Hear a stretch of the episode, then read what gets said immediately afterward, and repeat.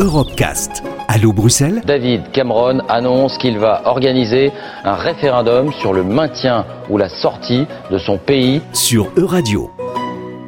Bonjour et bienvenue dans une nouvelle édition d'Allo Bruxelles, votre émission au cœur de la politique européenne. Euh, Aujourd'hui, nous allons nous pencher avec Ulrich sur une question centrale hein, pour toute société, l'éducation. Bonjour Ulrich. Bonjour.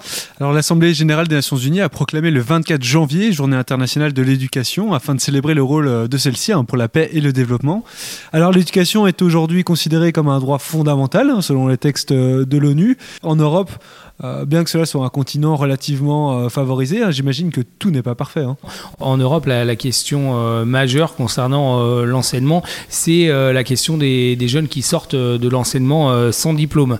Il y a près de 11% des, Européens âgés de 18 à 24 ans qui quittent justement l'école prématurément avec un niveau équivalent, on va dire, au collège, au collège français selon les données de l'Union européenne. Et au sein de l'Union, justement, les disparités sur ces questions-là sont très grandes.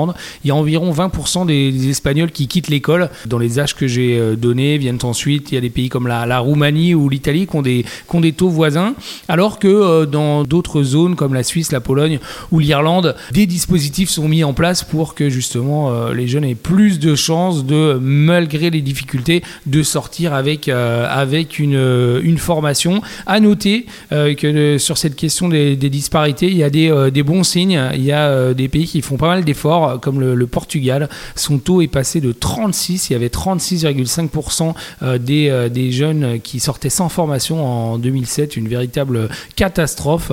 Et ce taux est tombé en, en 2017 à 12,6%, montrant, euh, montrant qu'une évolution est, possible. Et en parlant de disparité, bien sûr, le, coût des études est fort différent selon les pays.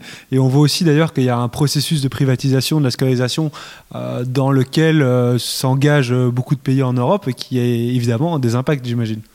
Euh, effectivement, euh, Thomas, euh, l'expression processus de, privatisation est peut-être un peu excessive, mais il y a une étude justement de la, Commission européenne qui avait récemment comparé un petit peu les coûts des études supérieures dans les 28 États, également qui avait mis en perspective les aides qui peuvent être apportées aux étudiants dans, ces différents pays, et on voit des situations complètement différentes. Il y a certains pays comme la Suède, le Danemark ou, ou encore la Finlande qui permettent à, à leurs étudiants de, poursuivre leur, leur cursus en exigeant presque aucun frais de scolarité et en octroyant des, bourses qui peuvent s'élever à presque 10 000 euros par an. Et puis à l'inverse, évidemment, on retrouve le Royaume-Uni encore dans, l'Union pour quelques semaines, qui, où là, les, les frais d'inscription aux universités atteignent des, records avec des étudiants qui peuvent payer en premier cycle hein, d'études universitaires, c'est-à-dire la, première, la deuxième et la, troisième année, euh, des sommes parfois supérieures à, à 10 000 euros.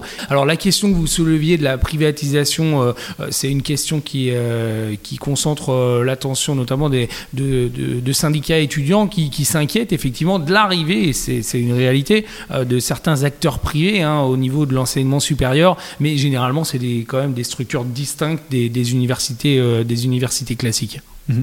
Merci beaucoup Ulrich. Merci, à bientôt. Retrouvez l'intégralité des Europecast sur euradio.fr.